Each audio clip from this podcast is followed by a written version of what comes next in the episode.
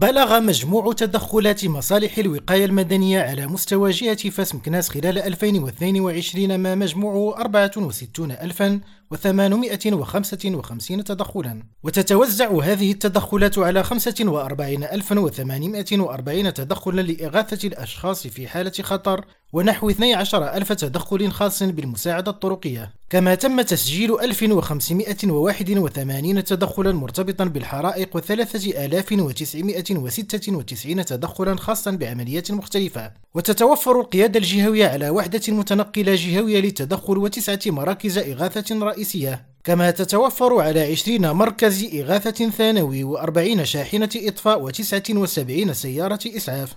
وتم بمناسبة أيام الأبواب المفتوحة للوقاية المدنية تعريف الأطفال بطبيعة عمل وتجهيزات رجال الإطفاء وفرق التدخل وجرى بالمناسبة تنظيم عروض لتدخلات الإنقاذ وفرق الإطفاء. عزل عرب مؤمني ريم راديو فاس